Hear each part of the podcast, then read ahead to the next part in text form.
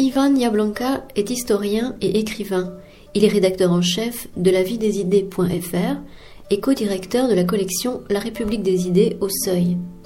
Jeudi 13 octobre 2016, Ivan Yablonka était à la librairie Ombre Blanche pour présenter son ouvrage Laetitia ou la fin des hommes aux éditions du Seuil.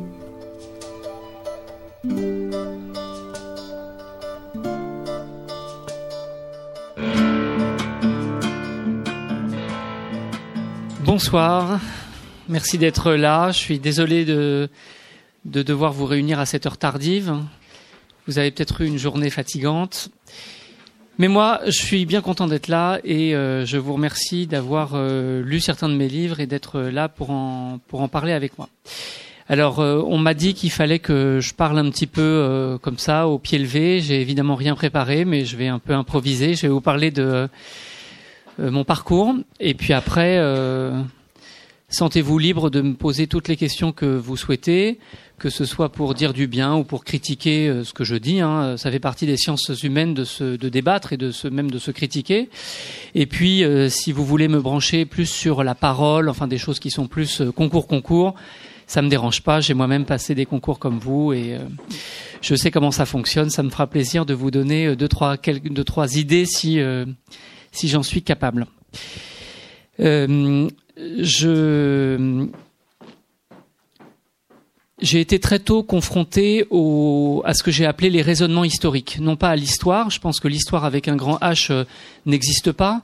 L'histoire avec un grand H, euh, c'est ce qu'on apprend euh, au collège, c'est-à-dire en fait c'est un long récit de hauts faits, euh, de grands événements dominés par des hommes souvent. donc cette histoire avec un grand H, moi historien professionnel, j'ai toujours pas bien compris de quoi il s'agissait, à part si si ça concerne la culture générale qu'on doit donner aux collégiens ou aux lycéens, et ça bien sûr c'est c'est tout à fait noble. Euh, en revanche, les raisonnements historiques, c'est-à-dire la manière dont on réfléchit à l'action des hommes, aux actions humaines, la manière dont on essaye de dire du vrai sur ces actions humaines, le raisonnement historique, ça j'y ai été confronté très tôt euh, parce que euh, parce que ma famille a été prise dans le grand vent de l'histoire. mes grands-parents ont été tués pendant la deuxième guerre mondiale et je l'ai toujours su. Euh, plus précisément, j'ai toujours su que mon père était orphelin, parce qu'il en parlait très librement, il en parlait même avec humour. Euh, non pas bien sûr que le sujet soit drôle, mais euh, son enfance dans les foyers euh, juif communiste des années 50 euh, a été plutôt une enfance heureuse. Euh, c'est la raison pour laquelle mon père n'est pas devenu ni fou, ni ni s'est suicidé. Enfin, voilà, mon père a eu une a eu une vie professionnelle et familiale à peu près heureuse. Et c'est grâce à ces à ces foyers euh, juifs communistes dont il parlait beaucoup, ce qui fait que moi très tôt j'ai compris qu'il n'avait pas de parents, que je n'avais pas de grands-parents, euh, qu'il y avait une raison pour ça, et que le plus important n'était pas de pleurer, de maudire, de se lamenter, le plus important était de comprendre.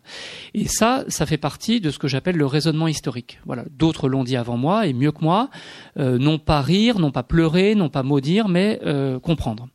Et mon père a été au-delà de, la figure paternelle qu'il a, été pour moi, comme comme il est de coutume, il a, euh, il a aussi incarné le, le, raisonnement historique. C'est le, c'est le premier historien entre guillemets que j'ai rencontré. Il n'a rien d'un historien puisqu'il était, euh, il travaillait en physique nucléaire civile, mais je crois que c'est le premier historien que j'ai rencontré parce qu'il mettait en œuvre des raisonnements historiques. De là, des choses importantes qui se sont passées très jeunes pour moi. Euh, d'abord cette distinction que je fais entre l'histoire avec un grand H et que je suis incapable de vous définir et les raisonnements historiques, c'est-à-dire une démarche intellectuelle pour dire des choses vraies sur le monde, ça je peux vous en parler. Ça c'est très tôt et euh, dans dans l'espace familial que je l'ai que je l'ai senti, que je l'ai compris.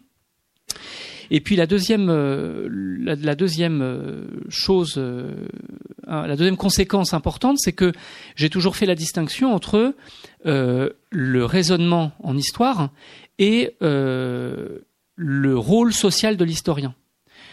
C'est-à-dire que pour moi, un raisonnement historique peut parfaitement exister indépendamment de, sa, de la fonction sociale de l'historien le plus souvent, ce sont les mêmes qui l'assument. C'est-à-dire que le plus souvent, vous avez un professeur en Sorbonne avec un costume et une cravate qui s'appelle un historien, qui est reconnu comme tel et qui a tous les diplômes, et qui aussi fait des livres d'histoire où il met en œuvre des raisonnements historiques. Donc le plus souvent, ça colle. Mais parfois, ça ne colle pas. Vous avez des professeurs euh, euh, en Sorbonne qui ne font pas de raisonnement historique et qui, sont, euh, qui ne comprennent pas bien ce dont ils parlent.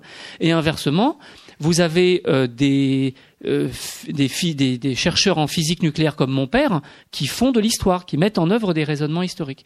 Et ça, ça a été important pour moi parce que par la suite, j'ai considéré que des écrivains euh, était capable de mettre en œuvre des raisonnements historiques. Donc cette idée que j'ai eue, elle, m'est venue très tôt pour des raisons euh, familiales que je vous expose. Mais euh, je crois que le premier historien de la Shoah, c'est Primo Levi, qui était non seulement un écrivain, mais qui était chimiste, comme vous le savez peut-être, hein, qui a jamais eu une agrégation d'histoire et encore moins une thèse de doctorat en histoire. C'est pourtant, à mon sens, un des premiers historiens de la Shoah. le premier historien du Goulag, pour moi, c'est Solzhenitsyn, qui est donc comme vous le savez, aussi un écrivain et qui lui a eu une formation de mathématicien et de physicien. Euh, le premier historien du génocide rwandais, c'est à mon sens Jean Hatzfeld, qui est euh, journaliste. Euh, et pour ces, bon, j'ai pris trois exemples de, de, de, de violences extrêmes au XXe siècle. mais vous voyez que c'est quand même assez grave pour la corporation des historiens que ces événements n'aient pas été traités euh, pour la première fois par des historiens. C'est pour des raisons euh, complexes, c'est parce que euh, on avait très peu d'archives sur chacun de ces trois événements. c'est aussi parce que les témoins ont été aussi les premiers historiens. J'ai cité Primo Levi et Solzhenitsyn, ce sont aussi des rescapés de ces deux événements, et les témoins ont été aussi les premiers historiens. mais c'est un constat assez grave pour la corporation des historiens, parce que quand on regarde les premiers euh, écrits euh, d'historiens professionnels sur ces trois événements, euh, ils, ont presque 40 ans, ils arrivent presque 40 ans ou 50 ans après. Pour la Shoah, c'est évident, pour le Goulag aussi, et quant aux historiens qui travaillent sur le génocide rwandais, il y en a peut-être trois en France, deux ou trois en France, c'est-à-dire euh, très peu au regard de l'importance de cet événement dans lequel, par ailleurs, la France a été impliquée. Donc euh, voilà, en, vous présentant ma famille, je vous présente aussi mon, parcours euh, dans ce qu'il a de plus sensible. Euh, et la troisième conséquence, alors je vous, parlais donc de la distinction entre le raisonnement en histoire et l'histoire avec son grand H. Je vous parlais de la différence entre euh, l'activité intellectuelle en histoire et la fonction sociale de l'historien, le rôle du, du, magistère qui parle ex cathedra. Euh, ça, c'était la deuxième conséquence. Et la troisième, c'est que euh, les raisonnements en histoire ont eu pour moi, euh, ont toujours eu pour moi une certaine résonance tragique. Euh, en raison de l'histoire de ma famille. Et ça, c'est une déformation familiale qui est aussi devenue une déformation professionnelle. J'ai beaucoup travaillé sur des choses tristes. Enfin, tristes, bon, tout est relatif, mais enfin, j'ai travaillé sur les enfants abandonnés, j'ai travaillé sur la délinquance juvénile, j'ai travaillé sur un transfert forcé d'enfants entre l'île de la Réunion et la métropole dans les années 1960. Euh, j'ai travaillé sur l'histoire de mes grands-parents. Euh, et puis là, je viens de publier un livre sur un fait divers où j'essaie de raconter la vie d'une de, de, la victime de, de ce du crime. Donc bon, c'est vrai que l'histoire que je pratique est pas spécialement gay, mais euh, j'ai toujours essayé d'en avoir, une écriture qui, elle, serait euh, gaie, si on peut parler de gaieté pour, euh, pour l'écriture. J'ai essayé toujours de faire entendre euh, la parole des disparus, non pas des victimes, j'aime pas le terme de victime, d'abord parce que c'est un terme galvaudé, euh, parce que n'importe le, le, dernier des populistes euh, s'empare des victimes pour euh, absorber son absorber leur aura. Donc le terme de victime me, me, gêne un peu. Et puis parler de victime, c'est toujours rapporter les gens au, au, crime, à leur mort. donc voilà, bref, c'est un, un terme qui me, qui me dérange et je l'utilise rarement. En revanche, je parle de disparus, je parle d'absents. Euh, des gens qui sont plus là parce qu'ils ont été assassinés, euh, comme mes grands-parents ou comme Laetitia. ils sont plus là pour raconter ce qu'ils ont vécu, ils sont plus là pour, pour témoigner. Et comme généralement personne ne témoigne pour eux, je me suis dit que ça pouvait être un petit peu ma mission. Voilà, là j'emploie un terme un peu pompeux, vous me, vous me le pardonnerez, mais c'est vrai que je me sens une certaine mission vis-à-vis de ces, de ces disparus. Je les ressuscite pas parce que sinon là ce serait vraiment trop présomptueux et je me prendrais pour le Christ. Mais euh, disons que euh, je fais des livres pour euh, pour témoigner pour eux, pour parler en leur absence et pour rappeler qu'ils ont été des êtres vivants. Ça pourrait sembler une lapalissade. Après tout, bien sûr que les morts ont été des vivants, mais il y a des morts qui sont tellement brutales, qui sont tellement ravageuses, que euh, c'est toute la vie qui en est effacée. Et c'est le cas de euh, la plupart des disparus que j'ai étudiés. les, trois cas les plus évidents, c'est mes deux grands-parents et Laetitia. Leur mort est tellement euh, brutale, tellement violente, tellement extrême, que on en est, on en oublie qu'ils ont été des vivants. Et on dirait qu'ils n'ont vécu que pour mourir. On dirait qu'ils ne sont nés que pour être tués. Euh, c'est d'ailleurs ça qui me gêne dans toute une partie de l'historiographie de la Shoah et des génocides du XXe siècle plus généralement, c'est qu'on parle des, victimes comme on en parle avec, euh, avec comme des statistiques. 6 millions, euh, qui, est capable de se représenter ce que c'est que 6 millions? Si je vous dis la différence entre 600 000 et 6 millions, je crois que ni vous ni moi sommes vraiment capables de ressentir ce que, de sentir ce que ça veut dire, tout simplement. Euh, en revanche, une classe de 30 enfants, on voit à peu près ce que c'est. Donc, par exemple, euh, dans le livre sur mes grands-parents, le dernier chapitre est consacré à leur, euh, à leur assassinat dans le camp 2 enfin de Auschwitz II, hein, à Birkenau, là où il y avait les, installations de mise à mort. par exemple, le jour où ils arrivent à Birkenau, euh, il y a deux convois qui arrivent, l'un qui arrive de Drancy, l'autre de Berlin. Euh, chaque convoi euh, contient à peu près 1000 personnes. Donc en 24 heures, il y a 2000 personnes qui sont réduites en cendres. Voilà, là je crois que c'est quelque chose, c'est un chiffre auquel on peut se, on peut, on, a tous à peu près un ordre de grandeur sur ce que 2000 personnes assassinées en un jour, ce que ça représente. Donc, pour revenir à ce que je disais sur les disparus, j'ai pas envie d'en parler en termes de statistiques.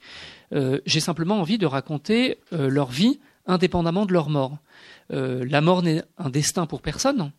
La mort n'est qu'une borne, et la mort qui nous attend tous ne doit être rien d'autre que la borne de notre vie, mais pas un destin.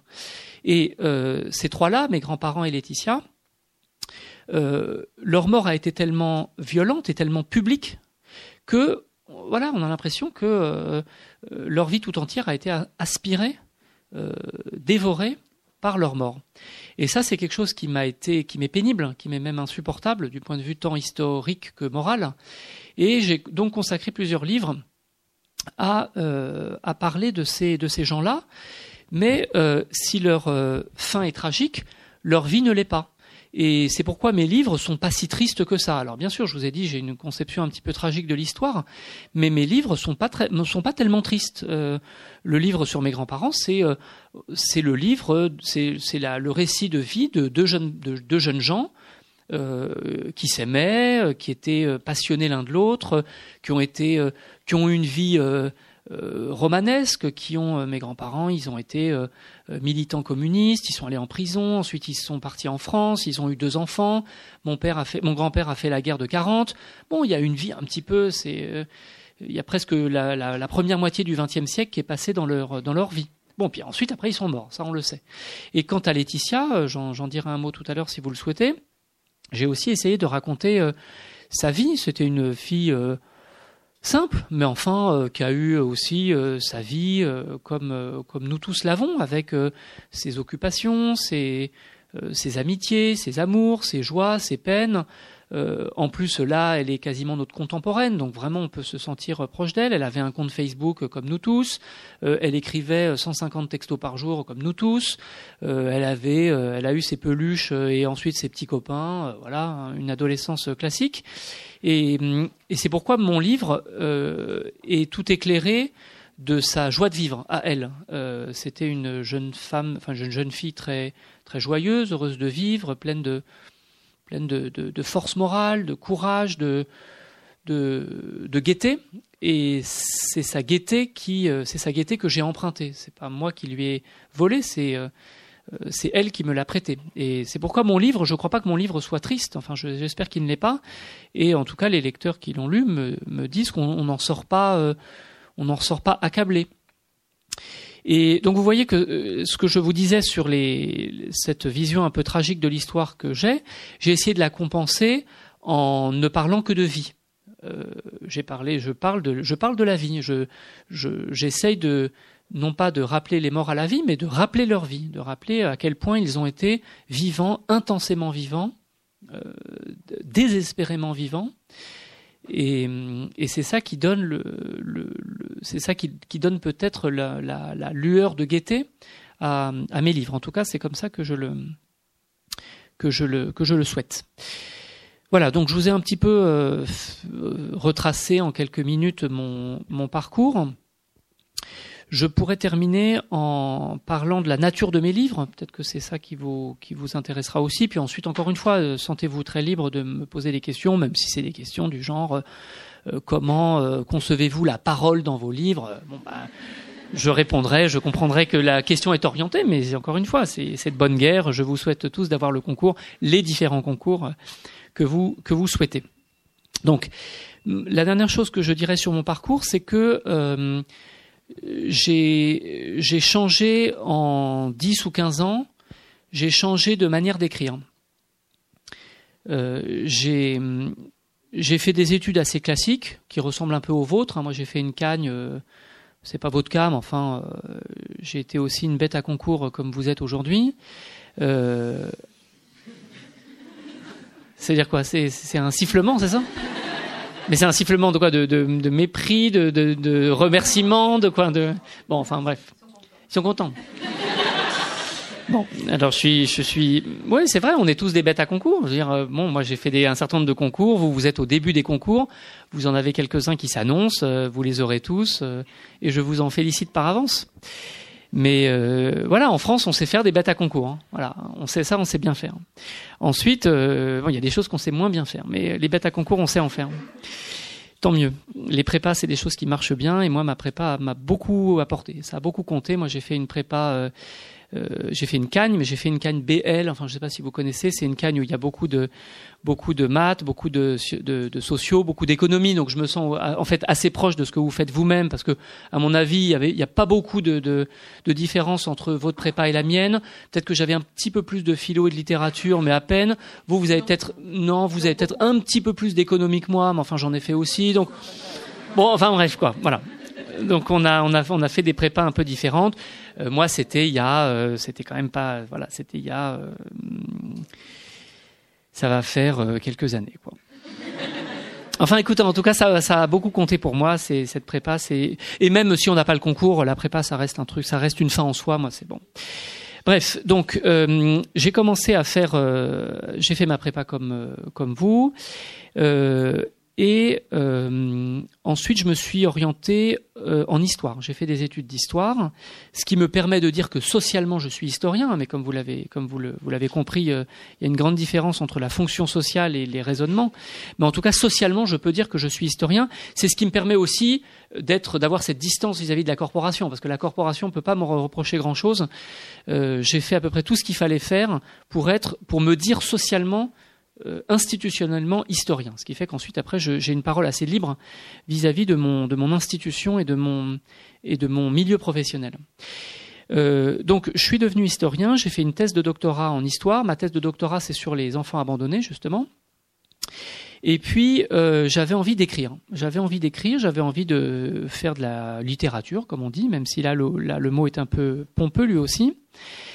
Et euh, j'ai senti très tôt que euh, ça le faisait pas, comme on, comme on dit. C'est-à-dire que euh, je me suis dit, enfin très tôt j'ai compris, parce que il y a des choses qu'on sent de manière un peu intuitive dans le dans la réaction des profs, dans le dans la manière dont les, les gens euh, répondent à certaines de vos phrases. J'ai senti que on pouvait pas être à la fois historien et écrivain. C'est dû à plein de choses que, sur lesquelles je reviendrai si ça vous intéresse. Mais en tout cas, quand j'avais, euh, j'étais un petit peu plus vieux que vous à l'époque, j'avais 28 euh, ans, 29 ans, et puis je sentais que voilà, il fallait choisir. Et donc, ma manière de choisir, ça a été de faire une thèse de doctorat à la Sorbonne, euh, avec tous les tout ce qu'il fallait du point de vue institutionnel. Et parallèlement, j'ai écrit un roman et je m'assumais tellement peu que je l'ai publié sous pseudonyme c'est sans doute, c'est peut-être la seule chose que je regrette dans ma vie. Enfin, faut rien regretter dans sa vie, mais enfin là, euh, je trouve que c'est bête. Voilà, je le referai pas de cette manière. Euh, c'est parce que j'étais un peu, euh, voilà, j'avais l'impression que c'était pas possible de faire les deux à la fois. Et vous-même peut-être pour des raisons, enfin pour des choses qui n'ont rien à voir, hein, euh, faire une prépa et faire autre chose, faire ceci et faire. On a tous des, on est tous traversés par des par des sentiments contradictoires, c'est normal, tant mieux. Euh, J'espère que vous aurez le, le courage que j'ai pas eu, c'est-à-dire d'assumer tout ce que vous êtes. C'est ce que je vous, c'est ce que je vous souhaite, c'est ce que je vous conseille. Moi, voilà, j'ai fait cette thèse et puis euh, quasiment la même année, j'ai publié ce roman sous pseudo. Et euh, ça montrait bien que j'étais dans une situation de enfin, parler de souffrance, ce serait beaucoup, mais enfin en tout cas j'étais bien. On voyait bien que j'étais pas euh, j'étais pas en accord avec moi-même. C'est pour ça que c'est des périodes, les, quand, voilà, les, les, âges dans lesquels vous entrez, c'est des âges de, de, découverte intellectuelle, de, c'est, enfin, des, des, belles années, et en même temps, on est aussi, on, on, sait, on est encore, euh, entre deux passions, entre deux hésitations, et c'est pour ça que c'est pas pas des années faciles non plus. Et en ce sens, je, suis content d'être sorti de ces années-là. Je je pouvais pas faire tout en même temps. Aujourd'hui, je fais tout en même temps, mais euh, j'ai 20 ans de plus que vous. Voilà, on le paye par les années. Mais euh, je me sens mieux dans ma vie intellectuelle parce que j'assume tout ce que je fais à 20 ans, à 20 ans, à 25 ans, je me, je me sentais pas.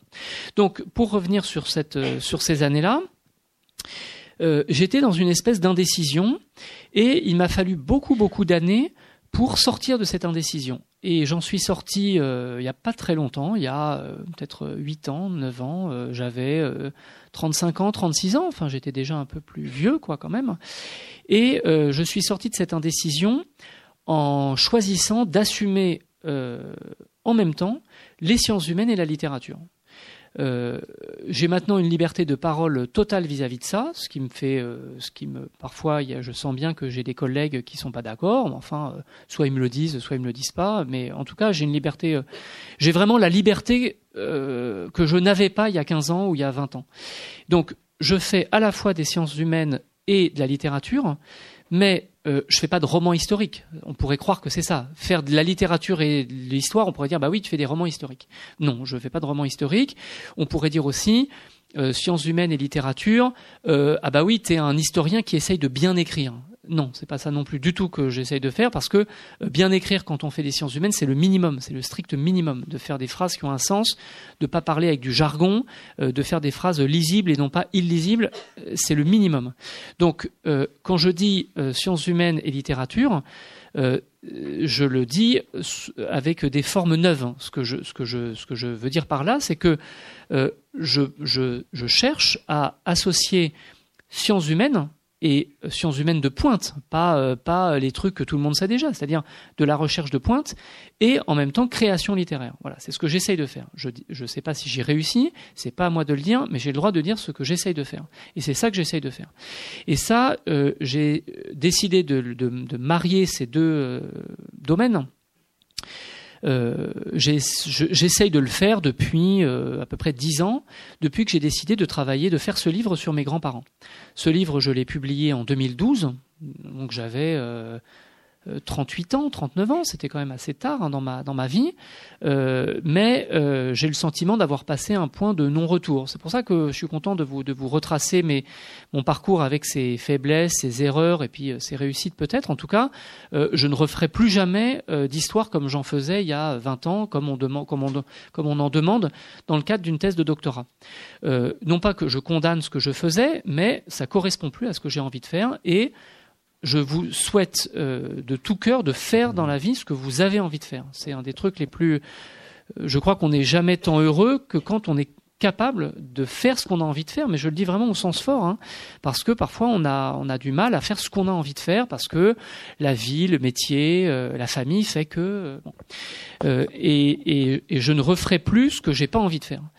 Et hum, ce livre sur, ces grands, sur mes grands-parents, c'est un livre qui a été important pour moi pour des raisons euh, familiales évidentes, mais aussi pour des raisons de méthode, parce que pour la première fois, j'essayais de euh, mêler les sciences humaines de pointe, c'est-à-dire que dans mon livre sur les grands-parents, il y a vraiment des, ça pourrait faire plein de petits livres sur des périodes historiques qui sont très très mal connues, donc vraiment je, je comblais des lacunes historiographiques.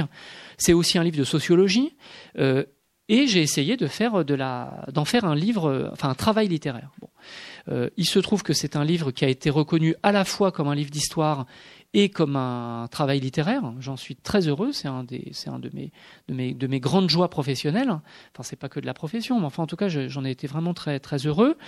Euh, le succès de ce livre m'a aussi protégé vis-à-vis de l'institution, c'est-à-dire que l'institution euh, pouvait pas m'attaquer euh, sur sur ce point parce que le livre a bien marché. Donc ça m'a protégé. Tant mieux. Euh, c'est bien d'être protégé par son institution. C'est quand même quelque chose qui, sert dans la vie. Euh, et euh, les lecteurs qui l'ont lu m'ont dit que du point de vue littéraire, ça marchait. Bon, tant mieux, dont acte. J'en suis, j'en suis très très heureux. Euh, et c'est un petit peu ce que j'ai essayé de refaire pour Laetitia. Laetitia, c'est pas du tout le même euh, contexte, c'est pas du tout le même euh, parcours. Ça, même la vie de Laetitia et la vie de mes grands-parents n'ont rien à voir. Mais du point de vue de la méthode, c'est vraiment, ce sont des livres très très proches. C'est-à-dire, dans les deux cas, j'ai essayé de mêler sciences humaines et littérature. Donc c'est vraiment, pour moi, c'est vraiment mes deux livres les plus, enfin, c'est les livres auxquels je tiens le plus. Euh, et entre les deux, il y a l'histoire est une littérature contemporaine. C'est un livre plus méthodologique, euh, mais euh, j'explicite certaines choses qui sont déjà dans, ces deux livres. Donc d'une certaine manière, on peut se passer de cette lecture un peu technique. si on lit les grands-parents, tout est déjà là. Et c'est vrai que j'ai éprouvé le besoin d'expliciter un peu ce que j'ai fait, mais au fond, c'est une lecture dont on peut presque se passer. Voilà, je n'ai fait que trop parler. Euh, je vous souhaite de me poser toutes les questions que vous voulez et j'y répondrai avec, euh, avec cœur. Mais vous sifflez, c'est ça? C'est quoi le truc? Mais ça veut dire quoi? Ah, c'est ça le truc, ça c'est fort. Ça, ça on n'avait pas ça, non nous, par exemple, je vous raconte avant de vous céder la parole, quand il y avait des ciné-clubs, et quand il y avait des films d'amour, on disait cuisse, cuisse. Ça existe encore, ça hein ben voilà. Alors ça, c'est un bon souvenir de prépa. Mais donc vous, vous savez... Bon. Attends, j'y suis. Pardon. Euh, vous avez sous-titré votre livre La fin des hommes, et ça m'intrigue parce qu'en lisant Laetitia, on penserait plutôt à la déchéance des hommes, ou au contraire au triomphe des hommes, euh, et pas à leur fin en fait. Donc pourquoi ce sous-titre? Vous avez raison. Euh, je dis d'abord un mot de, euh, du titre de mon livre, Laetitia. J'ai donné ce titre tout simple à mon livre parce que euh, je voulais ne parler que d'elle. Euh, je le dis de manière simple, hein, mais c'est vrai que euh, Laetitia a été complètement détruite par non seulement par un meurtrier, mais aussi par le fait divers. C'est-à-dire le fait divers a contribué à détruire sa vie. Laetitia Perret n'est rien pour personne à part un fait divers important des années 2010. Et donc j'ai voulu renverser la perspective et m'intéresser non pas à un fait divers, mais à la disparue du fait divers, euh, à celle qui n'est plus là, euh, à celle qui a euh, disparu, à celle dont la vie a disparu dans un fait divers, Laetitia. Donc je tenais vraiment à ce que mon titre reprenne son prénom et je voulais lui redonner non pas la vie, mais la singularité, la, l'indépendance, la liberté, la dignité qu'elle a perdue dans, dans, ce, dans ce crime et dans ce fait divers. J'y ai rajouté un, sous-titre, La fin des hommes. Ce sous-titre, je l'entends de plusieurs manières, euh, mais je vais vous dire ce que moi je pense. Le plus important, c'est ce que le lecteur pense. C'est pour ça que c'est un livre appartient à son lecteur, et moi je ne peux vous dire que quelques idées que j'ai eues. Euh, on peut l'entendre euh, principalement de deux manières. Laetitia a disparu dans un crime de fin du monde. Laetitia a non pas été tuée, mais massacrée elle a été, enfin, il se trouve en plus que j'ai discuté longuement avec le médecin légiste parce que je voulais vraiment comprendre comment elle avait été tuée. Elle a vraiment été surtuée, elle a été massacrée. Et en plus, son corps a été euh, mutilé. Et donc, euh, c'est un, un crime extrêmement violent qui, euh, qui a en plus euh, eu un épilogue particulièrement tragique puisqu'on a mis trois mois à retrouver le corps de Laetitia. Trois mois, c'est beaucoup. Hein. Laetitia a failli ne pas avoir de sépulture. Euh, on a failli ne pas retrouver son corps tout court, ou même, euh, en ce qui aurait été encore pire, simplement une partie de son corps. Et j'ai l'image de ces de ces étangs qu'on a vidés. C'est le juge d'instruction qui a décidé de vider les étangs quand on a retrouvé une partie du corps de Laetitia. Il a décidé de vider tous les étangs. Il a dit puisque c'est ça, on vide tous les étangs et on verra bien si on retrouve le reste du corps. On n'a pas retrouvé le reste du corps, en tout cas pas dans ces étangs-là, mais en tout cas, euh, il y a des photos que vous retrouverez sur Internet, si ça vous intéresse, qui sont des photos euh, vraiment euh, terribles, où on voit les étangs vidés. Donc un étang vidé, c'est quand même des, millions de mètres cubes d'eau, avec au fond, il reste une espèce de boue, de bouillasse de bouillasse, quoi. Et on voit des gendarmes et des spécialistes de la dépollution patauger dans cette boue à la recherche du corps d'une jeune fille de 18 ans. Quoi. Vraiment un truc euh, horrible, euh, un crime de fin du monde. Voilà, donc la fin des hommes, c'est ça. C'est euh, l'homme, les hommes au sens générique. On a l'impression que c'est toute une, toute une société qui s'est abîmée dans un océan de noirceur. Bien sûr, ce, ce, sous-titre, il faut l'entendre aussi au sens masculin, bien entendu. Hein. les hommes les, hommes, ça a ce double sens en, français, alors que dans plein d'autres langues, pour l'homme générique et l'homme masculin, il y a dans quasiment toutes les autres langues, il y a deux mots, pas en français. Donc euh, la fin des hommes, c'est aussi la fin d'une certaine masculinité. Euh, Laetitia n'a rencontré que des hommes euh, violents, dont la masculinité était dévoyée. Elle a rencontré, elle a eu à peu près deux pères, deux pères un peu sympa, mais un peu violent, un peu dénaturé, un peu violeur. Bon, des pères euh, pas terribles, quoi. Euh, donc, euh, et puis elle a été quand même tuée par un homme qu'elle a suivi et dont on peut penser qu'elle a été attirée par lui d'une manière ou d'une autre peut-être pas pour des raisons amoureuses, mais enfin pour des raisons en tout cas amicales. La dernière journée de Laetitia, elle l'a passée à suivre celui qui allait devenir son meurtrier. Et ça, il faut le regarder aussi. Hein. Ça nous dit des choses aussi sur euh, ce qu'il y avait dans la tête de Laetitia. Et hum, en tout cas, euh, Laetitia n'a rencontré que des hommes, euh, soit violents, soit manipulateurs. C'était sa normalité pour elle, c'était ça les hommes. Hein, on peut penser qu'elle n'a rencontré que des hommes de, ce genre-là. Des hommes. Un homme, c'est quelqu'un qui vous frappe, vous manipule, essaye de vous tripoter, de vous violer, euh, qui vous tord le cou comme un poulet. Enfin, voilà, vous êtes ça pour un homme. Et euh, je suis sorti de mon enquête accablé de cette. c'est pour ça qu'à la fin j'ai eu cette phrase sur laquelle il n'y a pas un journaliste qui ne m'interroge sur cette phrase. Euh, ah là, vous avez honte d'être un homme. Parce que à un moment, je dis, j'ai eu honte de mon genre. Bon, je, dis que euh, le, il y a une différence entre le sexe et le genre, comme vous le savez. Euh, j'ai pas honte d'être un homme, mais j'ai eu un sentiment de, de honte collective que j'assume parce qu'il faut l'assumer en tant qu'homme. Hein, je l'assume en tant qu'homme. Euh, et c'est vrai que je suis sorti de cette enquête accablé par les, les différentes masculinités que euh, que l'affaire Laetitia euh, révèle. Donc je sais bien qu'il y a des millions euh, de papas, de, de maris, de frères qui sont géniaux, qui sont tantes, qui sont sympas, qui sont super. Bien sûr, moi-même j'ai euh, eu autour de moi j'ai eu des, hommes, des, gens, voilà, une masculinité, voilà comme on la rêve et puis comme la plupart d'entre vous l'ont connue, la connaissent. Euh, mais ce que j'ai voulu dire par la fin des hommes, c'est ça, c'est euh, la fin d'une certaine masculinité. Je pense que euh, cette masculinité-là est vouée à disparaître, je le souhaite. Euh, moi, je fais partie d'une génération où la misogynie est quelque chose de complètement... Enfin, vous voyez, c'est comme J'espère que vous faites partie de cette génération où euh, le racisme, l'antisémitisme, la misogynie, enfin c'est vraiment, on n'a même pas envie d'en rire, quoi. C'est la honte et c'est tout, quoi.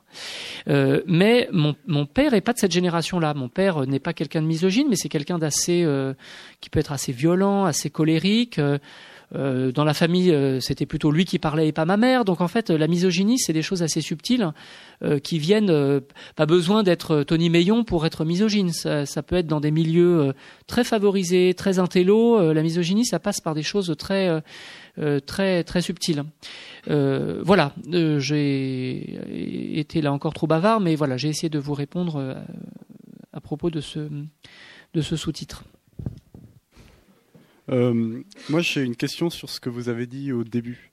Euh, si j'ai bien compris, vous, défendez une conception de l'histoire à hauteur d'homme. Euh, c'est-à-dire que pour vous, l'histoire qui prend trop de, recul, trop surplombante, devient inconcevable pour nous.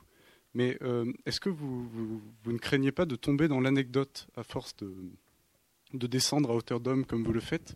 Euh, est-ce que vous ne pensez pas que vous faites plutôt un travail de journaliste, par exemple pour Laetitia, qu'un véritable travail d'historien? Je pense que vous confondez deux choses. Vous confondez Mais ça veut dire quoi? Ça veut dire que je, casse ou ça veut, ça veut dire quoi? C'est ça que ça veut dire? Non, non, non. Mais je vous ai dit, c'est ça qui est bien dans les sciences humaines, c'est que c'est un espace critique. C'est un espace où on a le droit de se, on se tape pas dessus, on ne se tue pas à la Kalachnikov, on discute. Donc, vous me demandez un truc, je vous réponds, on fight et c'est très bien. Donc, euh, je crois que vous, vous mélangez deux choses. Vous mélangez euh, les sujets que je que j'embrasse, c'est-à-dire euh, quand vous dites à hauteur d'homme, hein, là pour le coup c'est vrai que je, mes sujets c'est des individus et vous confondez donc mes sujets avec le traitement historico-sociologique que j'en ai et sur la question du traitement historique, vous pouvez pas me prendre en défaut d'anecdotisme. je, je, peux multiplier les exemples et je ne veux pas le faire, mais dans mon livre sur mes grands-parents, c'est euh, un travail, bien sûr, sur deux individus, mais qui euh, se fait à hauteur de siècles, à hauteur de générations, à hauteur euh, d'État, à hauteur de, de groupe social. C'est-à-dire que jamais je dis mes grands-parents, oh là là, c'était des gens super, vraiment, qu'est-ce qui me manque? Mes grands-parents, j'en parle comme des objets d'histoire mes grands-parents dans leur génération, mes grands-parents dans leur groupe politique, mes grands-parents dans leur groupe social, mes grands-parents comme des réfugiés euh, euh, pourchassés par euh, les États d'une Europe nazifiée. Vous sentez bien que c'est un traitement profondément historien. Pour Laetitia, c'est la même chose. Pour bien sûr que Laetitia, bon, c'est une fille de 18 ans, plutôt simple, qui faisait beaucoup plus de fautes d'orthographe que vous. Bon, donc euh, en ce sens, oui, c'est vrai que c'est un sujet euh, euh, qui peut vous qui peut vous étonner par son caractère d'anecdote. Mais le traitement que j'en ai n'est pas anecdotique. Laetitia, je parle d'elle à l'échelle du siècle. Je suis capable, parce que j'ai travaillé sur les enfants abandonnés, je suis capable de parler de Laetitia depuis le XVIIIe siècle. Alors ça vous étonnera peut-être, mais oui, je parle de Laetitia depuis le XVIIIe siècle. Et c'est pourquoi à un moment je dis la vie de Laetitia euh, n'a duré que 18 ans, mais parfois il me semble qu'elle a vécu des siècles. Je pense que Laetitia a vécu des siècles. Pourquoi? Parce que euh, j'en parle comme d'un objet d'histoire. Euh, Laetitia, c'est l'histoire des enfants séparés de leurs parents. C'est l'histoire des enfants placés. C'est l'histoire des, des jeunes filles qu'on consomme, qu'on tue, qu'on viole. c'est l'histoire des petites servantes qui sont les jouets de leur maître. c'est l'histoire d'une France euh, silencieuse, périphérique, dont personne ne parle, ni en littérature, ni dans le domaine politique, ni dans les sciences humaines. Et Laetitia, c'est tout ça. Hein. c'est cette génération, cette classe sociale, euh, ce pays. Et vous voyez bien que là, on est, on est, on est très loin de l'anecdote. En disant cela, euh, je, ne, je ne prétends pas innover. Euh, parce que là encore, quand on fait des sciences humaines, il faut être capable de savoir ce que les autres ont fait avant vous. Et euh, si ça vous intéresse, hein, si vous avez, si vous craignez que euh, ces sujets-là vous paraissent trop anecdotiques, si ça vous intéresse, je vous recommande de lire les micro-historiens italiens. Hein, toute l'histoire de la, ce qu'on appelle la micro-histoire, c'est les deux plus brillants représentants de la micro-histoire, de la micro-storia italienne, c'est Carlo Ginzburg et Giovanni Levi, hein, deux Italiens qui sont devenus qui ont vraiment été actifs à partir des années 1970. Tous les deux sont encore aujourd'hui vivants. Ça fait partie des plus grands historiens vivants aujourd'hui, en particulier Carlo Ginzburg. Et ils ont inventé ce qu'on appelle la micro-histoire. La micro-histoire, euh, comme son nom l'indique, prend des sujets microscopiques. Et euh, les gens inquiets comme vous se disent Ah, mais la micro-histoire, c'est vraiment anecdotique, vous n'êtes plus que des journalistes comme quoi vous voyez que cette objection a été faite il y a 40 ans. Euh, mais euh, Carlo Ginzburg, qui est quelqu'un de, de, qui est quelqu'un de très brillant et qui a beaucoup de sang-froid, euh, répondait déjà il y a 40 ans que c'est pas du tout anecdotique. C'est pas parce qu'on choisit un micro sujet qu'on en fait un micro traitement. Et quand vous regardez euh, le principal ouvrage de Carlo Ginzburg, qui a déjà bien 40 ans, qui s'appelle Le fromage et les vers, hein, qui bon, je vais pas encore vous faire tout un cours là-dessus, mais euh, regardez-le, parce que c'est vraiment un, livre important. Euh, dans, ce, dans ce livre, Le fromage et les vers, qui est paru à la fin des années 70, Carlo Ginzburg a fait un micro-traitement de la vie d'un tout petit euh, meunier qui vivait dans le Frioul au XVIe siècle. Autant vous dire, là, on est vraiment dans l'anecdote. Et il en fait un traitement micro-historien, c'est-à-dire qu'en fait, il varie les échelles. C'est ça la micro-histoire, c'est prendre un micro-sujet et montrer qu'il y a une variation d'échelle et que le micro communique avec le macro et que dans cette vie microscopique, ce meunier, mes grands-parents, Laetitia, il y a en fait un traitement au niveau du siècle, au niveau d'un État, au niveau d'une civilisation tout entière. Donc un journaliste, sans doute, enfin les mauvais journalistes, ne fera qu'un traitement anecdotique, mais un historien et un micro-historien seront capables d'avoir un traitement global, structurel, pleinement sociologique d'un tout petit sujet.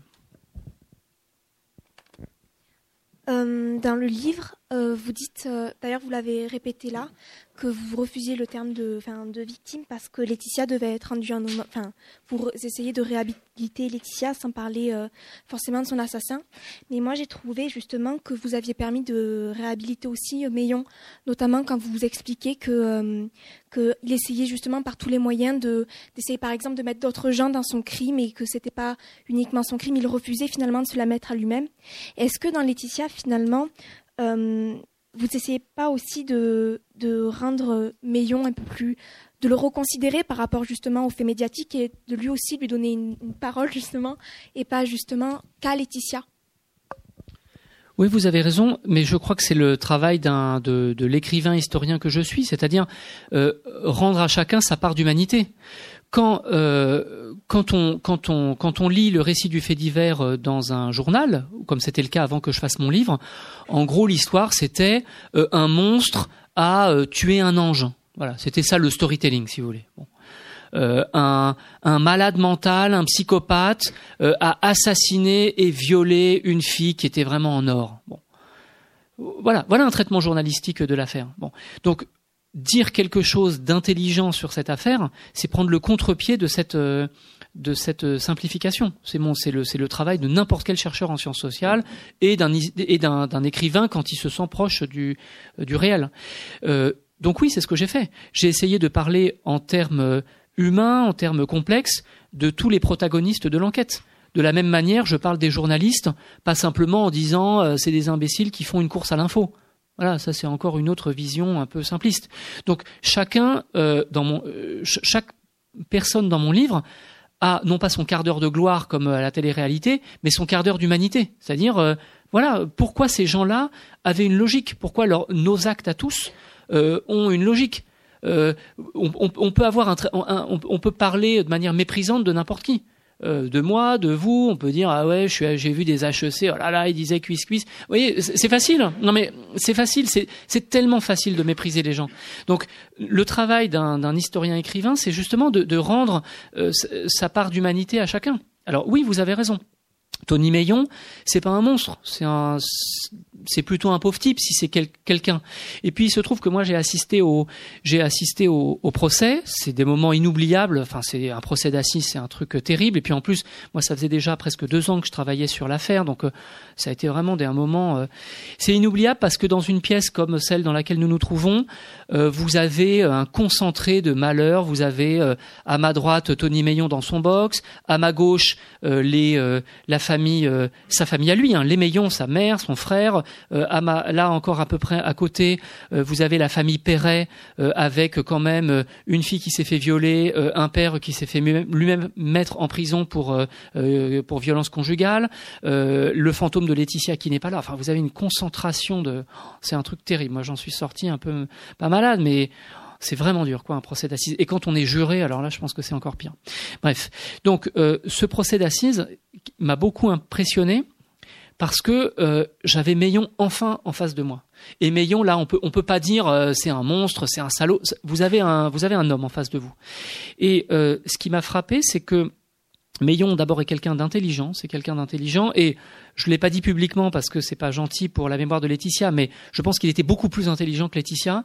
Et euh, balader cette jeune fille, ça a été un, ça a été du gâteau pour lui. Vraiment, ça a été, il s'est, il s'est éclaté quoi. Euh, c'était quelqu'un d'intelligent, de malin, de manipulateur, un peu psychopathe à mon avis, mais il avait en face de lui euh, une fille de 18 ans qui avait 15 ans dans sa tête Il l'a baladé quoi. Euh, en particulier, il l'a convaincu euh, de venir chez lui à minuit. Hein, je ne sais pas laquelle d'entre vous, mesdemoiselles, suit un inconnu euh, qui vous a fait prendre de la coke dans la nuit d'un mardi à un mercredi chez lui. Enfin, personne ne fait ça. Bon, bah Laetitia, elle l'a fait quand même. Donc là, il faut reconnaître le génie criminel de Meillon. Quoi. Il a réussi son coup, il l'a fait venir, il l'a probablement violenté et finalement tué. Donc j'ai voulu rendre sa part d'humanité à Meillon jusque dans sa perversité. La perversité, c'est quelque chose d'humain. et faut reconnaître que c'est quelqu'un d'intelligent. Ce qui est glaçant chez lui, c'est que euh, il répond à peu près à ce que les psychiatres appellent la psychopathie. Je ne sais pas si c'est un psychopathe, mais enfin, en tout cas, il a des aspects psychopathiques. Le psychopathe, c'est quelqu'un qui euh, n'a aucun égard ni à la loi morale, ni à la loi tout court, euh, ni à la souffrance d'autrui. C'est-à-dire, euh, Meillon, il a tué Laetitia, mais il voit pas le problème. Mais profondément, il ne voit pas le problème, quoi. Et l'effet que ça m'a fait, je l'ai vu jour après jour euh, quand il quand il parlait euh, aux assises, parce que euh, l'accusé a beaucoup la parole, hein, voilà, parole. L'accusé a beaucoup la parole dans un procès, hein, vraiment, on l'entend beaucoup, beaucoup. C'est aussi ça qui est révoltant, parce que Laetitia, alors là, tout le monde s'en fout. Mais euh, Meillon a beaucoup, beaucoup la parole dans un procès, donc on voit que c'est quelqu'un d'intelligent, qui a de la répartie, qui est assez drôle, qui est assez marrant. Je veux bien croire qu'il soit assez séduisant, avant qu'on devine euh, quelle est sa personnalité. Mais enfin, c'est quelqu'un qui vous embobine assez facilement. Mais euh, jour après jour, ce qui, ce qui ressortait de glaçant dans sa personnalité, c'est qu'il voyait pas le problème. Il voit, il voit pas pourquoi il est là. Et euh, il me faisait l'effet de quelqu'un qui aurait écrasé un escargot avec sa 4 avec son 4x4 en faisant une marche arrière, et on lui prend la tête avec ça et il voit pas où est le problème, quoi. Il a fait sa, il a fait sa marche arrière avec son 4x4, il a écrasé un escargot. Bon, ok, c'est vraiment, il est désolé, mais on va, vous n'allez pas lui prendre la tête euh, trois semaines avec ça, quoi. Voilà, c'était vraiment ça, Meillon. Et ça, ça, ça c'est de la psychopathie, c'est-à-dire, il voit pas où est le problème. Donc, euh, rendre à Meillon sa complexité, oui, c'était rappeler que euh, que que c'était c'est des histoires humaines tout ça.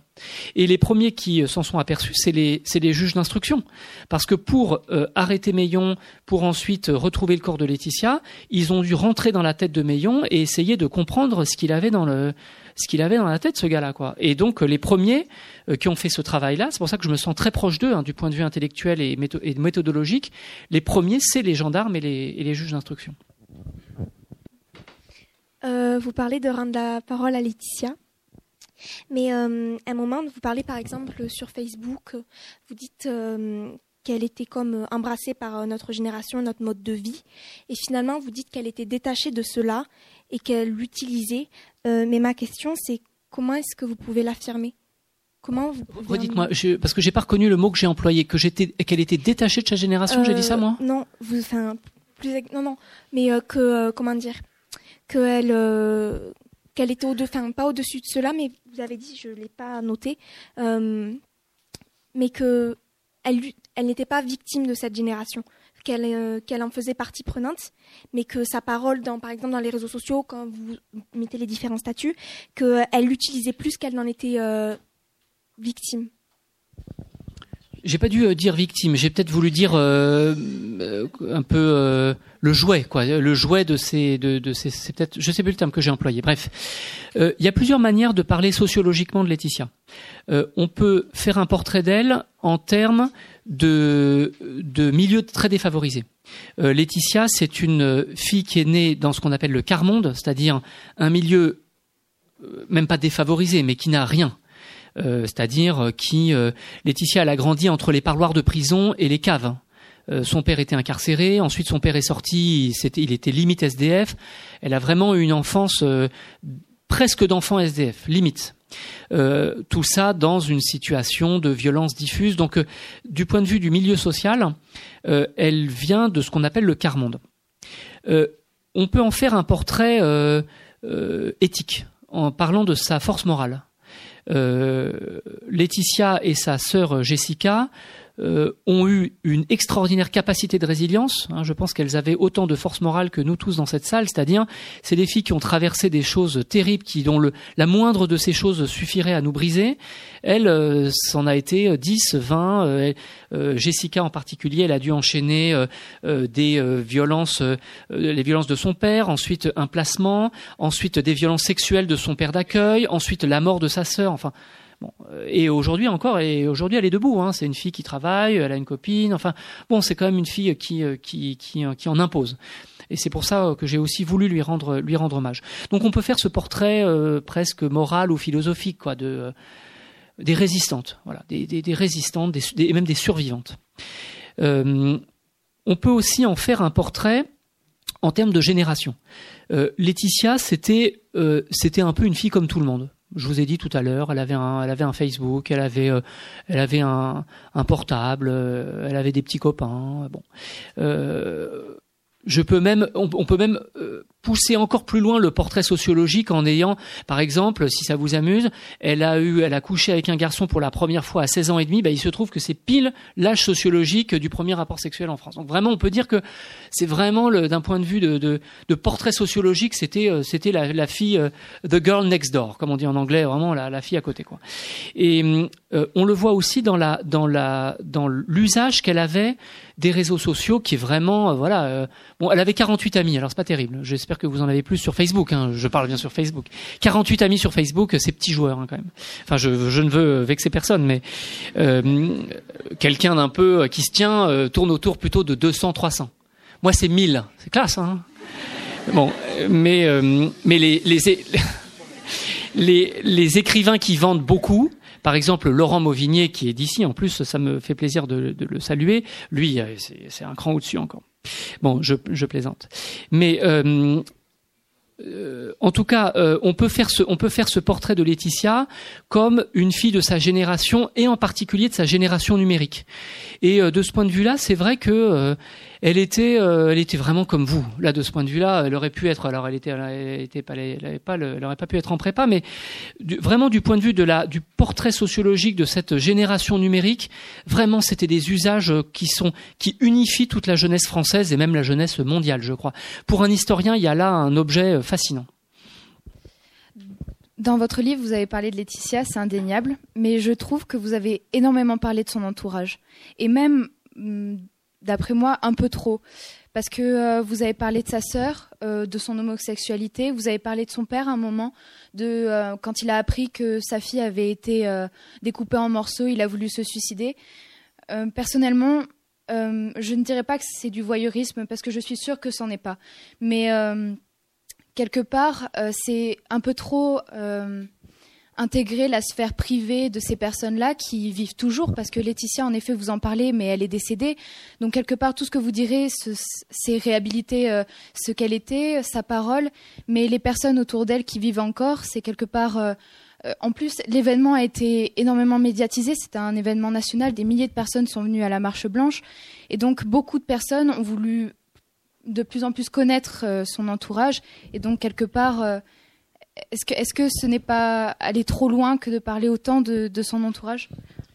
Vous avez raison. Vous, soulevez une question euh, importante. C'est la question du rapport euh, de l'historien à ses sources. Alors, euh, je vais pas dire. C'est vrai que le, le, terme de source est un peu malheureux parce qu'on parle quand même de gens vivants. Mais plus généralement, c'est cette question-là. C'est-à-dire, qu'est-ce que l'historien, qu'est-ce que le chercheur peut dire de ce qu'on lui a dit ou de ce qu'il a lu dans les, dans les archives. Cette question-là s'est posée très tôt à moi puisque j'ai fait donc ma thèse sur les, les enfants de l'assistance publique et j'ai dépouillé des dossiers très sensibles, c'est-à-dire des dossiers où euh, on révèle pour une femme encore vivante, hein, bon, euh, les enfants que j'ai euh, étudiées étaient des femmes de 60-70 ans euh, à l'époque où j'ai travaillé, mais enfin quand même, elles étaient vivantes. Et dans ces dossiers, on voit non seulement qu'elles ont été abandonnées, mais on voit tout type de violence que vous pouvez imaginer dans à l'assistance publique au début du XXe siècle. Qu'est-ce que je devais en dire? Voilà. C'est donc ça, c'est une question que je me suis posée très tôt. Où commence mon enquête? Où est-ce qu'elle s'arrête? Euh, Que faire de la parole des gens? Euh, Comment la respecter? Comment ne pas trahir ses sources? Donc c'est vraiment une question, importante qui n'a pas de réponse. Je vais vous, je dire comment euh, j'ai répondu à, ce, défi. Je l'ai fait de, plusieurs manières. D'abord, j'ai rencontré les gens dont je parle, je les ai rencontrés. Je parle très peu de la mère. C'est une des seules que j'ai pas vraiment rencontrées parce qu'elle est, euh, morte psychiquement à la suite des violences qu'elle a subies je l'ai très peu rencontré. En revanche, tous les proches de Laetitia dont je parle, je les ai rencontrés. Euh, je les ai pas piégés, c'est-à-dire que je les ai pas enregistrés à leur insu. Je les ai rencontrés généralement dans le cabinet de leur avocat. Euh, et ensuite, j'ai euh, noté leur, j'ai retranscrit leurs paroles sur un fichier que je leur ai renvoyé avec copie conforme à leur avocat. Euh, et d'ailleurs, parfois, il y avait des gens qui me disaient ah ouais ça je l'ai dit, mais en fait non, je veux plus le dire. Pas de problème, je le retirais. Il y a des avocats qui m'ont dit ah non ça je préfère pas trop que vous le disiez. Pas de problème. Donc ça c'est une espèce de garde-fou euh, par rapport à cette question de la du du trop, euh, comment dire, du, du euh, entrer, aller trop loin dans la sphère privée des gens. Ça, ça a été un premier garde-fou. Le deuxième garde-fou, c'est que il n'y a dans mon livre aucune révélation. Tout est public. Euh, tout est déjà dans la presse. Alors, vous pouvez le déplorer, mais c'est ainsi. Euh, l'homosexualité de Jessica Perez, ça fait bien longtemps euh, que c'est public. Le fait que Franck Perret a violé la mère des jumelles, ça fait bien longtemps que c'est public. quand il raconte qu'il a voulu se suicider, il l'a aussi raconté parce que c'est par, par, ailleurs un personnage haut en couleur qui parle beaucoup, qui parle beaucoup trop. quand il raconte que il, il, va être, à un moment, il raconte qu'il était tellement déprimé qu'il a voulu se jeter dans la Loire et que pas de bol, les gendarmes l'ont arrêté avant et puis il avait un gros taux d'alcoolémie. Bon, ça c'est lui quoi, c'est vraiment tout lui de raconter ça dans les journaux, de dire qu'il a picolé, enfin bon, une... bref. Donc euh, ça, voilà, euh, je le dis, mais enfin, euh, je n'ai fait qu'un copier-coller dans je sais plus quel journaux, journal où il l'avait où il l'avait déjà dit. Et enfin, le troisième garde-fou, c'est plutôt un garde-fou moral, parce que ces gens-là, j'ai pas fait le livre contre eux, j'ai fait le livre avec eux. Euh, je suis allé les voir. Enfin, c'est pas des gens, c'est des gens simples, mais c'est pas des gens idiots. Vraiment pas. C'est des gens qui savent très bien de quoi il s'agit. Et à un moment, quand j'ai rencontré Franck Perret, le père des jumelles, il m'a dit ah ben ça tombe bien, je cherchais un écrivain. Euh, bon, alors il, bon, il, il se rendait pas compte de quel type d'écrivain j'étais, mais l'idée était là. Ouais, il cherchait un écrivain pour sa fille. Et euh, il était super content que je sois là. Alors vous allez peut-être dire, euh, si Bourdieu était là, euh, il dirait euh, que moi, avec ma violence symbolique, j'ai manipulé. Peut-être, c'est vrai que j'entends ce j'entends ce reproche. Peut-être que un prof de fac qui débarque, qui a je gagne en un mois ce qu'il gagne en un an, je parle bien le français, j'ai accès à la sphère publique, c'est facile pour moi, c'est vrai. Bon, alors peut-être on pourra dire ah bah c'est facile, tu les as baratinés, tu les as manipulés. Je pense pas, mais c'est un reproche que j'entends. Je, comprends qu'on me dise ça, et peut-être même que c'est ce que vous, euh, vous pensiez. Vous êtes, en droit de le dire, parce qu'il y a, y a des vrais problèmes historiques et, psycho sociologiques derrière tout ça. J'espère de tout cœur euh, ne pas être euh, tributaire de ce reproche, parce que ces gens-là, je l'ai fait avec, j'ai fait ce livre avec leur consentement éclairé. Ce qui m'a fait plaisir, c'est que quand le livre est sorti, hein, ils m'ont tous envoyé des mails, des textos, des messages Facebook euh, pour me dire euh, merci, vous vous redonnez à Laetitia sa dignité, sa vie, sa beauté, sa, fraîcheur, sa, liberté.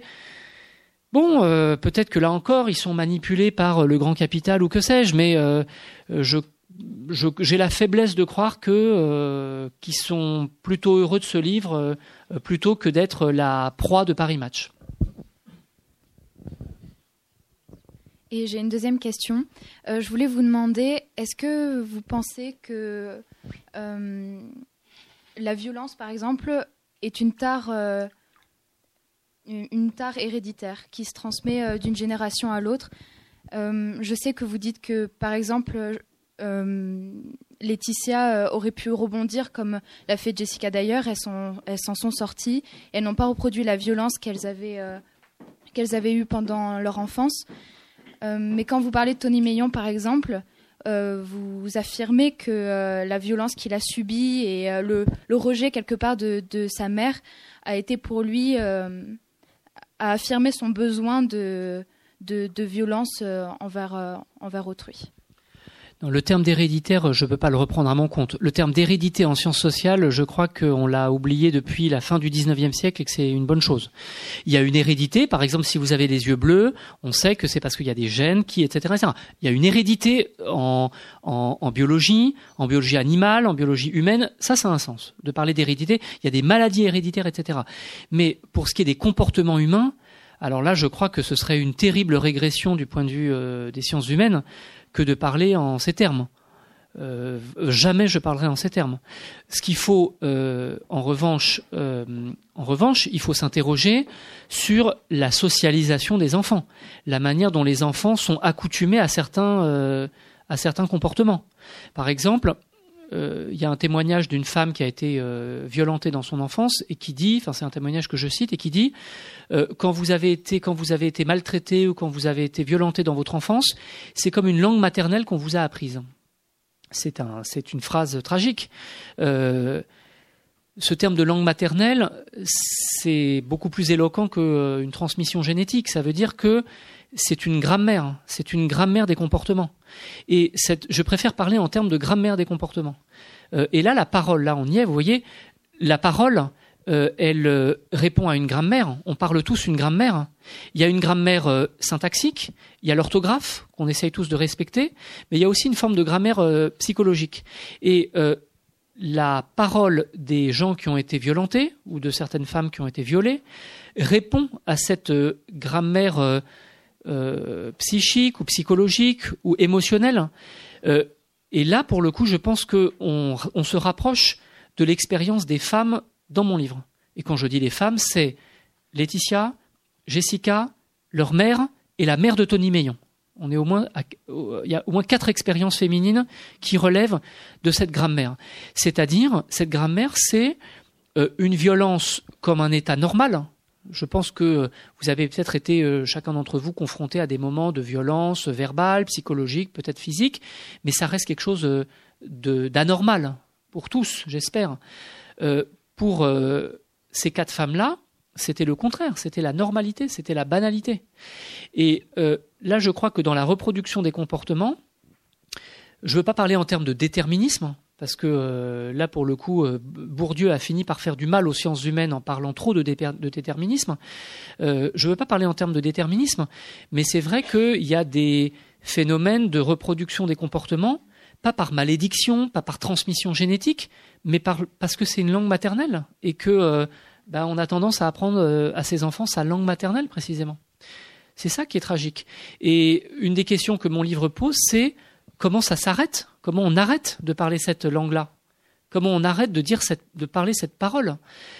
J'ai pas de, évidemment, j'ai pas pas de, solution, mais j'ai même rien à proposer. Mais je, pose la question comment on fait que le fils de Tony Meillon va avoir une autre enfance que celle de son père? Comment faire en sorte que euh, euh, Jessica va continuer euh, à être cette fille admirable qu'elle est sans euh, se rappeler la langue qu'on lui a apprise dès l'enfance. Voilà, comment, comment, on, comment on arrête la reproduction des comportements Je ne sais pas, c'est une question que je pose. Euh, donc dans votre livre, vous dites euh, démarche scientifique, c'est-à-dire que hum, vous, gardez une certaine objectivité, mais il y a un, passage dans lequel vous, vous, publiez donc des statuts Facebook de, de Laetitia et vous dites que vous les traduisez avec vos mots de grande personne. Donc vous dites vouloir euh, lui rendre la parole objectivement. Mais est-ce que euh, dire euh, je traduis avec mes mots de grande personne, c'est pas justement la discréditer, l'infantiliser en restituant cette parole? Vous posez plusieurs questions en une et je vais y répondre en deux temps. Il y a la question de la science et l'objectivité, c'est une question fondamentale à laquelle je répondrai en deuxième. Et il y a la question de la manière dont j'ai retranscrit la parole de Laetitia. J'y répondrai en premier. J'ai choisi de ne pas lisser la parole de Laetitia, c'est-à-dire que je la reproduis verbatim, avec ses fautes d'orthographe. Elle était même, à mon avis, dyslexique, c'est-à-dire qu'elle disait euh, criton à la place de citron. Enfin, il y, avait, il y avait vraiment des formes de dyslexie. Et elle faisait des fautes d'orthographe euh, tellement que c'en est un poème. Et donc, euh, j'ai voulu. Euh, c'est un choix, c'est un parti pris méthodologique, mais aussi littéraire, bien sûr. Et euh, ce choix, je le défends en disant que j'ai voulu euh, respecter Laetitia euh, dans ce qu'elle était, dans sa personne. j'ai beaucoup d'étudiants. c'est mon métier, hein, je suis prof d'histoire à la fac, et je passe mon temps à noter des copies. Et ben pour Laetitia, j'ai pas voulu lui noter sa copie justement j'ai pas eu envie de lui dire, bah dis donc, élève Laetitia Perret, t'as dicté 2 sur 20, euh, travaille ton bled, vraiment, tes fautes d'orthographe. j'ai pas eu, j'ai pas eu envie d'être dans ce rapport-là avec Laetitia. Donc, j'ai respecté sa parole, sa parole cabossée, sa parole abîmée, euh, sa scolarité chaotique, euh, la simplicité de son esprit, ça ce qui ne veut pas dire encore une fois qu'elle était bête, mais c'était une fille qui, s'exprimait avec euh, moins de vocabulaire que vous. J'ai voulu la respecter de cette manière. Donc quand je dis mon français de grande personne, c'est une manière de dire que Laetitia et moi ne, ne parlions pas le même langage, n'avions pas les mêmes paroles. Et probablement que si on s'était rencontrés, on n'aurait rien eu à se dire. Elle m'aurait trouvé vieux, euh, elle m'aurait dit, elle aurait dit mais qu'est-ce que c'est que ce gars-là qui me pose des questions de, de, chelou? Euh, euh, voilà, la rencontre de notre vivant n'aurait pas été possible. Et c'est ça que j'ai voulu dire quand je dis mon français de grande personne, c'est que moi, j'ai eu la chance de faire des études assez linéaires. J'ai eu la chance de grandir dans un milieu plutôt choyé, avec euh, une certaine tendresse de la part de mes parents, euh, ce qu'on souhaite à n'importe quel enfant. Euh, Laetitia n'a pas eu cette chance. Donc, on n'a pas été socialisé de la même manière, on n'a pas eu la langue maternelle, et précisément, on ne parlait pas le même français. J'ai voulu le dire, parce que c'était important, tant sur le plan sociologique que sur le plan littéraire. Je comprends que ça vous ça puisse vous gêner, hein, encore une fois, mais voilà, je, défends les, je défends mes partis pris. Alors, vous posez la, la, le premier rapprochement que vous avez fait entre science et objectivité est, un, est une question fondamentale. Euh, on pourrait faire un séminaire dessus et je vais essayer d'être, de tenir en cinq minutes. Euh, je pense que vous avez tort d'associer science et objectivité. Ce ne sont, ce sont pas des synonymes pour moi. La science, et euh, Dieu sait si j'ai une haute idée de la science puisque je crois faire des sciences humaines, et je crois qu'il y a une unité entre les sciences humaines et les autres sciences. Hein, je, crois vraiment à l'unité de toutes les sciences. Euh, la science se définit par un certain nombre, euh, par un certain nombre de d'attitudes intellectuelles. Euh, les sciences humaines ont une unité de raisonnement, et je vais le dire qu'avec des mots-clés parce que ça nous mènerait trop loin dans cette soirée. Les sciences humaines ont cette unité de raisonnement et je parle de l'histoire, de la sociologie, de l'anthropologie, de la géographie, enfin de, la plupart des sciences humaines, voilà quelles sont, euh, quelle est l'unité des sciences humaines en termes de raisonnement. La définition d'un problème, la prise de distance vis-à-vis de ce problème, c'est-à-dire un problème, une distanciation vis-à-vis de ce problème, la collecte de sources, l'administration de la preuve, le fait de démontrer quelque chose, de prouver quelque chose. Cinquièmement, le comparatisme, le fait d'essayer de faire des comparaisons entre différents objets. Enfin, la destruction des hypothèses. Hein, c'est ce que dit Karl Popper dans, euh, dans, plusieurs de ses livres dans les années 30 et 40, c'est-à-dire le fait de multiplier les hypothèses et ensuite de les détruire les unes après les autres. C'est ce que les gendarmes, euh, les gendarmes disent fermer les portes. On ouvre les hypothèses et puis on ferme les portes. c'est très proche de ce que fait un chercheur en sciences sociales, c'est-à-dire multiplier les hypothèses et puis en fait, avec les sources qu'on a collectées, détruire ces hypothèses et on garde celle qui fonctionne. On garde la dernière.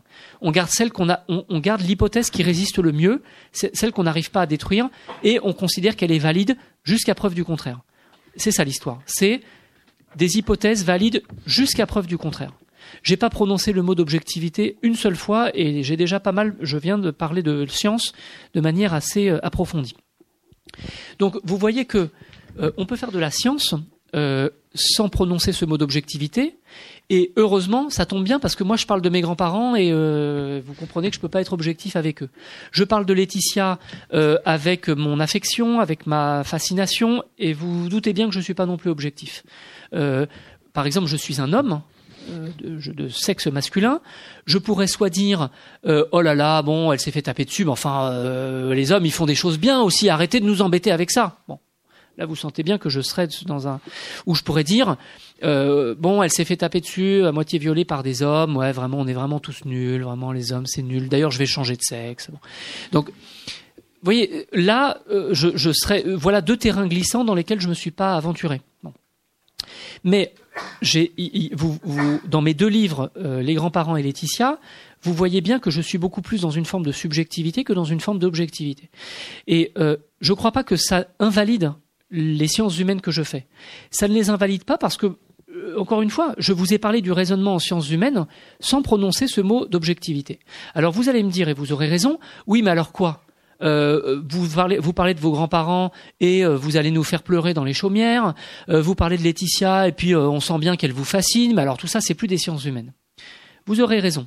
Enfin, vous aurez raison. non, parce que je vais, je vais faire une objection. Mais c'est une question qu'on peut me poser. La manière dont je réponds à cette objection, c'est que je ne suis ni dans la subjectivité pleurnicharde, lacrymale, colérique. Je ne suis pas dans cette subjectivité-là mais je ne suis pas non plus dans cette objectivité de certains de mes collègues qui parlent euh, comme s'ils étaient euh, de, de, la planète Mars et qui regardaient la Terre, tous ces petits humains qui grouillent à leurs pieds euh, très très loin. Je ne suis pas non plus dans cette histoire-là. Je suis dans un impératif d'honnêteté et de transparence.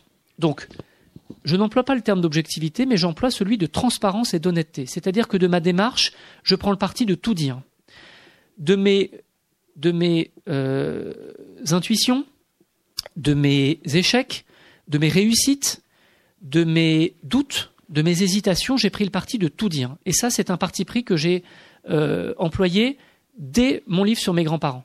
Et ça, c'est ce que j'appelle la transparence, euh, une forme d'honnêteté, un pacte d'honnêteté vis-à-vis du lecteur, qui consiste à dire tout de ma démarche jusque dans ses échecs. Et d'ailleurs, dans mes livres, je ne cache pas mes échecs, contrairement à tous mes collègues, la plupart de mes collègues, qui ont autant d'échecs que moi, mais qui eux ne le disent pas, voyez-vous, parce qu'il n'y a pas de jeu dans leurs livres.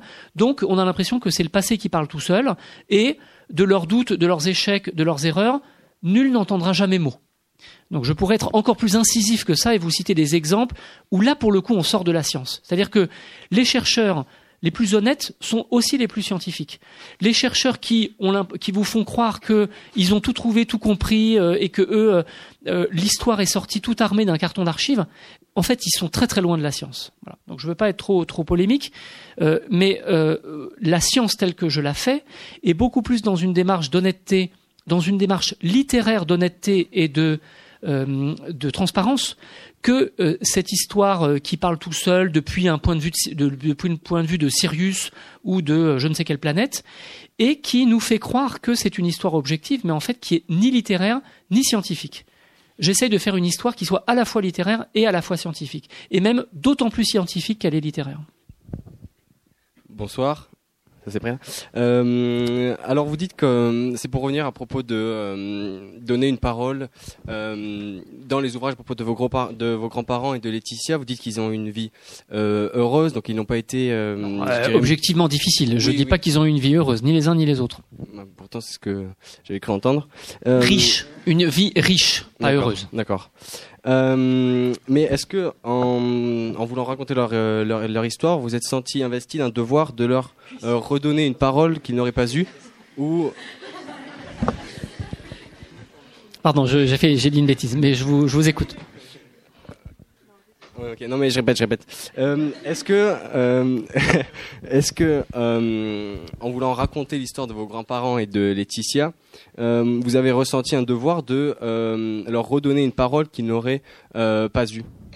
Oui, parole, oui, absolument. Parce que j'aurais une deuxième question si. je vous réponds brièvement et puis je vous, vous posez-moi la deuxième. complètement, absolument. Alors là, vous êtes, vous, vous, vous visez dans le mille. Ce sont des gens qui ont été silencieux toute leur vie qui n'ont pas eu la parole. Je ne dis pas qu'ils n'ont pas eu de parole, mais qui n'ont pas eu la parole. Euh, dans vos dissertations, faites bien la différence entre avoir une parole, prendre la parole, qu'on vous donne la parole, c'est des choses très différentes. Pourtant, c'est le même mot en français. Eh bien, ce sont des gens qui ont eu une parole, mais leur parole n'a pas porté assez loin. On l'a pas entendu. Parce qu'ils disposaient pas de, ressources écrites, parce qu'ils n'avaient pas accès, comme j'en ai la chance, à la sphère publique, euh, peut-être parce qu'ils n'étaient pas assez euh, lettrés, euh, leur parole n'a pas porté assez loin. Et leur parole n'est pas parvenue jusqu'à nous. Et c'est même le cas de Laetitia, hein. euh, bien qu'elle bien qu'elle soit notre contemporaine. son compte Facebook n'est pas venu jusqu'à nous, sauf par mon entremise. Donc cette parole, je l'ai portée. Et ça, c'est quelque chose qui me tient terriblement à cœur. mon livre, c'est le transfert de leur parole. Peut-être que je me suis trompé, peut-être que j'ai fait violence à leurs paroles, hein, je n'exclus pas cette, cette hypothèse, mais j'ai vraiment passionnément essayé de leur rendre la parole, la parole qu'ils n'ont jamais eue et la, la parole qu'ils n'ont jamais prise. Et euh, d'une certaine manière, je ne fais rien d'autre que mon métier d'historien. Parce qu'un historien, c'est quelqu'un qui dépouille des archives, c'est quelqu'un qui rencontre des gens, c'est ce qu'on appelle l'histoire orale, euh, c'est quelqu'un qui prend la parole des autres et qui la véhicule dans un livre. C'est ce qu'on appelle les citations. Dans mon livre, d'ailleurs dans tous mes livres, que ce soit des livres de littérature ou de non-littérature, ce sont des livres où euh, je, donne à entendre la parole de ceux euh, qui n'ont pas eu la chance de prendre la parole. Et euh, il y a plein de citations dans mon livre. C'est pas pour faire plaisir à mon lecteur, c'est parce que ça fait partie de la méthode de l'historien que de citer ses sources et tout simplement de donner la parole à des témoins, à des disparus, à des absents. Donc oui, mille fois oui, mon livre, si je pouvais même d'une certaine manière me réduire, réduire mon propre jeu pour ne plus faire entendre que la parole des autres, je le ferai. C'est paradoxal parce que je suis aussi quelqu'un qui dit beaucoup je dans son livre, par honnêteté, par transparence, contrairement à la plupart des historiens aujourd'hui qui ne disent pas je parce qu'ils pensent que c'est un, euh, que c'est un pronom infâme. Euh, mais c'est vrai que si je pouvais, je réduirais ce jeu à une euh, petite part de mon livre. Et dans, le livre sur Laetitia, je dis beaucoup moins je que dans mon livre sur les grands-parents d'ailleurs. Alors pardon, vous aviez une deuxième question. Oui, et euh, du coup vous en avez parlé en disant qu'il fallait faire la distinction entre prendre la parole, donner la parole. Euh, Est-ce que en voulant leur donner la parole, vous n'avez pas pris la parole à leur place? Je, vais vous laisser réagir juste cette formulation. Non, non, mais là vous avez raison. Là, je vais, là, je vais passer côté votre sujet de concours parce que c'est un beau sujet. Hein. C'est vrai. Enfin bon, là, je vais essayer de faire un peu le prof, le prof de prépa, c'est très bien. Mais recueillir la parole des gens, c'est aussi le risque de prendre la parole à leur place. Vous avez tout à fait raison. Bon, je ne vais pas euh, trop répondre sur Laetitia parce que j'ai déjà répondu, mais euh, parlons plutôt de votre de, de, votre sujet. C'est vrai que c'est un risque que euh, on court toujours, hein. parce que il faut savoir comment la parole nous vient. Alors là, je prends la parole, mais c'est c'est pas souvent comme ça que la parole des gens nous arrive. La parole des gens, elle nous arrive déjà par une médiation.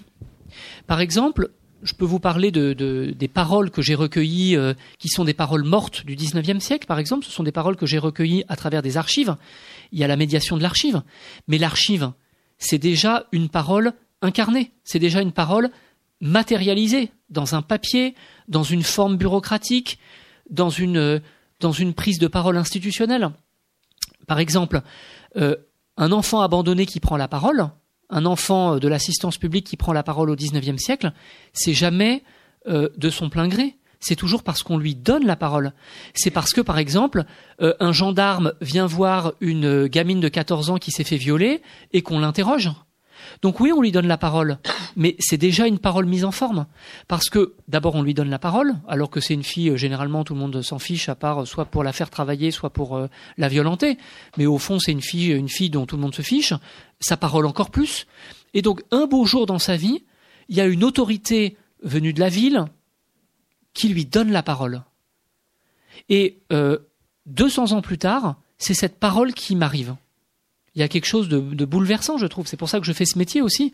C'est que vous avez une fille qui est morte, qui a une vie souvent euh, triste, obscure, et on a un petit coup de projecteur par parce qu'on lui a donné la parole justement parce que une autorité ça peut être un gendarme ça peut être euh, euh, le maire de la commune ça peut être aussi le directeur d'agence de l'assistance publique aujourd'hui ce serait un journaliste bon on lui a donné la parole.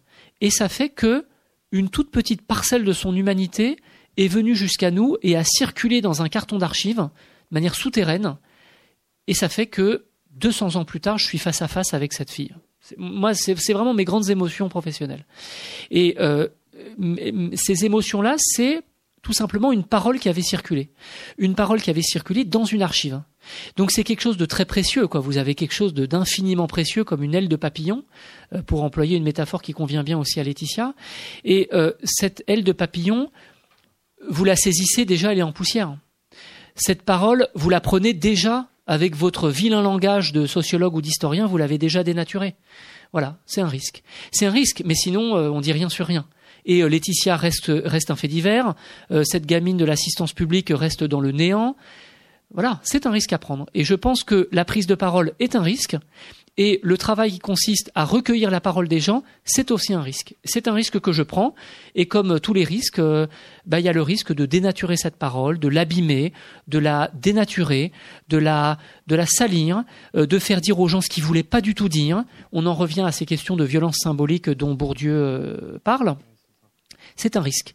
Donc voilà, ce que vous pouvez dire dans vos dissertes dans six mois, c'est ça. C'est la parole. Prendre la parole, c'est déjà un risque. Et se saisir de la parole des gens en tant que journaliste, en tant que juge d'instruction, en tant que historien, ben c'est aussi un risque. D'où les garde-fous déontologiques dont je vous parlais. Il faut faire attention. Il faut essayer de, de, renvoyer le fichier euh, à la personne pour que la personne se relise et dise OK, ça, je suis d'accord. D'où un certain nombre de garde-fous méthodologiques euh, qui, qui permettent de préserver la parole dans toute sa, dans toute sa fraîcheur. Mais une parole est toujours mise en forme. Hein, rappelez-vous qu'une archive, c'est toujours la mise en forme d'une parole. Alors, euh, je, je, pense à autre chose là, c'est sur la parole là, parce que voilà, je, je vous donne deux trois, deux, trois idées euh, pour vous rendre service. Il y a un passage de, de Michel Foucault que vous avez peut-être vu, en, que vous avez peut-être euh, étudié en classe. C'est un passage qui vient de, de ses cours au Collège de France. Alors, je me souviens plus de comment. je crois que ça s'appelle le courage de la vérité. C'est un cours du Collège de France de 79-80 ou de 80-81, je me souviens plus bien. Mais vous le retrouverez, vous, vous euh, googlisez, euh, euh, mettez Michel Foucault et Courage de la vérité, puis je pense que ça sortira. Et essayez dans les six mois qui vous restent de lire les 20 premières pages de ce livre. il n'est pas très compliqué. Euh, et c'est vraiment pour vous, euh, c'est pile pile dedans quoi.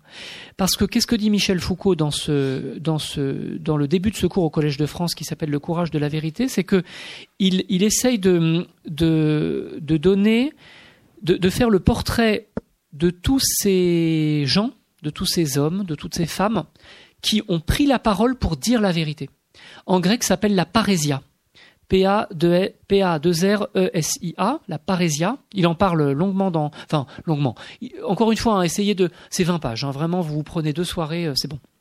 Et donc, euh, dans, dans, ce, dans ces quelques pages, Michel Foucault parle de la parésia. C'est difficile à traduire en français. La parésia, c'est un peu le courage de la vérité, justement. C'est le courage de prendre la parole pour dire des choses vraies. Et euh, la vérité, c'est un mot qui est bien galvaudé, mais moi j'y crois. Moi, c'est même mon métier de dire des choses vraies. Et euh, c'est pourquoi j'ai été très sensible à ce texte de Michel Foucault sur le courage de la vérité, parce que euh, aussi bien dans l'Antiquité que aujourd'hui, il faut un certain courage pour tenter de dire la vérité. On est dans un monde saturé de mensonges, saturé de com, saturé de baratins politiques. Euh, il y a des gens qui sont même payés pour dire des choses fausses. Hein. par exemple, la com d'entreprise. Hélas, c'est souvent ça. Hein. J'espère ne pas euh, euh, heurter vos parents en disant ça, mais par exemple, quand vous êtes dans le service de com de Philippe Maurice, hein, du cigarettier, votre métier, c'est de faire croire que c'est pas grave de prendre de, de, de fumer. Hein. Et c'est pareil quand vous êtes chez Renault, votre métier c'est d'expliquer qu'il y a du diesel, mais c'est pas si grave que ça. Donc vous êtes payé pour pour pour transmettre une parole de mensonge. Euh, quand vous êtes un homme politique, euh, bon, je suis un fervent démocrate, mais hélas, euh, les éléments de langage et la langue de bois, c'est de plus en plus une parole morte. et pour ce qui est de la pub, c'est un petit peu pareil. C'est dire que Nutella c'est bon pour les enfants, que alors on a tous mangé du Nutella, hein, bien sûr. je veux pas déprimer celles ou ceux qui vont passer leur soirée ce soir à regarder la télé en mangeant leur pot de Nutella, mais enfin c'est pas bon pour la santé. Hein. La pub, euh, voilà, la pub. Bon, bref, on est dans une, on, est entouré de paroles que je crois être des paroles mensongères. Et il euh, n'y a pas beaucoup de gens dont le métier c'est de dire des paroles vraies. Euh, en tant que chercheur en sciences sociales, moi mon métier c'est non pas de décréter la vérité, mais c'est de dire des bribes de paroles vraies sur la société, sur les gens. c'est mon métier, c'est ma mission. J'espère euh, m'en acquitter du mieux que je peux, euh, mais je, ne demande qu'à être jugé là-dessus. C'est pour ça que je suis même un peu gêné quand on me dit oh là là, vous faites de la littérature, c'est génial. Au fond, mon vrai métier, c'est plutôt de dire des choses vraies. Et donc, euh, cette parole de vérité, pour revenir à Michel Foucault, c'est une parole fragile. Parce que euh, euh, bon, Michel Foucault parle beaucoup dans ce texte de la de l'Antiquité, hein, et comme vous savez, euh, Socrate a été condamné à mort pour avoir essayé de dire une parole vraie. Donc dire des choses vraies, ça peut coûter cher. Il y a des pays où ça vous coûte la vie de dire la vérité. En France, heureusement, ça ça vous coûte pas la vie. Ça vous coûte soit des moqueries, soit parfois, rarement la prison dans certaines périodes. Mais en gros, on risque pas grand-chose à dire la vérité. Pendant l'Antiquité, et euh, pendant l'Ancien Régime, ça, peut vous coûter la vie ou la, liberté de dire, la vérité. Donc la parésia, c'est ce courage de dire des choses vraies, comme faisait Socrate, euh, comme disent aussi certains, euh, euh, certains cyniques au sens de l'Antiquité. Hein. Un cynique, c'est pas quelqu'un qui se moque de tout. Le cynique au sens antique, c'est quelqu'un qui n'a pas peur de dire ses quatre vérités à Alexandre le Grand c'est quelqu'un, alors pour, pour transférer aujourd'hui, ce serait quelqu'un qui euh, n'a pas peur de dire ses quatre vérités au président de la République. Et moi, il se trouve en plus que, trouve que j'ai été récemment, j'ai vu récemment François Hollande. Alors, je lui ai pas dit ses quatre vérités. Non, mais je le dis, je le dis. Euh, c'est euh, bon, ne croyez pas que c'est un truc dont je tire fierté. C'est simplement, c'est il se trouve, bah, croyez-le ou pas, mais quand François Hollande fait, fait venir à l'Élysée des intellos, tout ça, en fait, il attend d'eux des choses vraies. Euh, au moins, euh, voilà. De ce point de vue-là, c'est plutôt bien de sa part, je trouve. C'est-à-dire qu'il n'a pas, il a pas envie qu'on lui dise, qu'on lui fasse du baratin. Donc, la parésia, vous voyez, c'est des choses en fait très, euh, très sérieuses. C'est que, je dis pas, encore une fois, je je, veux pas me, me hausser du col, mais Parfois, encore aujourd'hui, vous avez un président de la République qui vous fait venir, pas simplement pour manger des petits fours, mais que pour, pour que vous lui disiez qu'est-ce que ça a été que ces, que ces cinq ans de, que ces cinq ans de ce quinquennat, quoi. Bon, donc la parésia, c'est le moment où on dit la vérité, où on essaye de dire la vérité par une parole libre, et c'est et c'est pas complètement évident. On, prend un petit risque. J'en reviens à cette notion de risque. Et je vous donne une deuxième référence pour votre concours. Il y a un livre qui est vraiment génial, que j'adore, qui est technique. Donc je ne sais pas si ça va vous passionner, mais je vous le mentionne et puis vous ferez comme tout le monde, vous ferez semblant de l'avoir lu dans vos dissertes, vous le citerez. Et hum, c'est un livre d'un Anglais qui s'appelle Anthony Grafton, que je cite dans mon livre L'histoire est une littérature contemporaine, pour ceux que ça intéresse. Euh, un livre d'Anthony Grafton euh, qui s'appelle les, origines tragiques de la note en bas de page. Titre magnifique. Les origines tragiques de la note en bas de page. Et qu'est-ce que veut dire Anthony Grafton euh, par ce titre? Il veut dire que la note en bas de page, en sciences humaines, c'est un des trucs clés qui montre qu'on dit quelque chose non pas parce que ça vous est sorti un beau matin en, vous, en prenant votre petit déjeuner, mais vous dites quelque chose parce que ça vient d'une archive, d'un propos qu'on vous a tenu, d'un raisonnement que vous avez fait, et donc vous renvoyez à une note en bas de page. Et celui qui a inventé la note en bas de page, c'est euh, un philosophe français qui s'appelait Pierre Bell, B-A-Y-L-E, dont parle ce livre. Et euh, pourquoi euh, ces origines tragiques?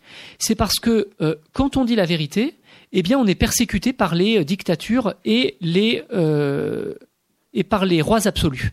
Et Pierre Bell a été exilé par Louis XIV. Il a dû donc partir à Amsterdam parce que la France était devenue trop dangereuse pour lui. Tout simplement parce que c'était Pierre Bell, c'est un des ancêtres des chercheurs en sciences sociales, parce que il avait eu le courage d'inventer la note en bas de page, donc de tenir un discours de vérité vis-à-vis de tous les puissants. Eh ben, sous Louis XIV, euh, vous étiez exilé. Donc c'est pour ça que c'est ce titre magnifique, les origines tragiques de la note en bas de page.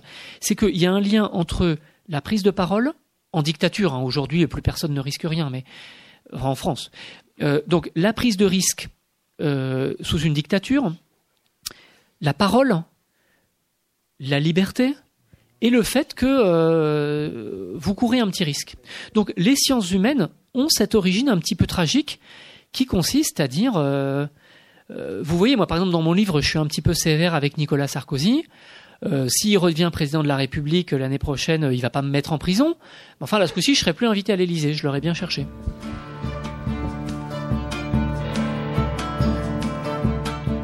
Vous venez d'entendre Ivan Niablanca, auteur de Laetitia ou la fin des hommes, aux éditions du Seuil, lors de sa venue à la librairie Ombre Blanche le 13 octobre 2016. Ivan Niablanca a aussi fait paraître chez ce même éditeur Histoire des grands-parents que je n'ai jamais eus, une enquête en 2012, L'histoire est une littérature contemporaine, manifeste pour les sciences sociales en 2014, et Le corps des autres en 2015.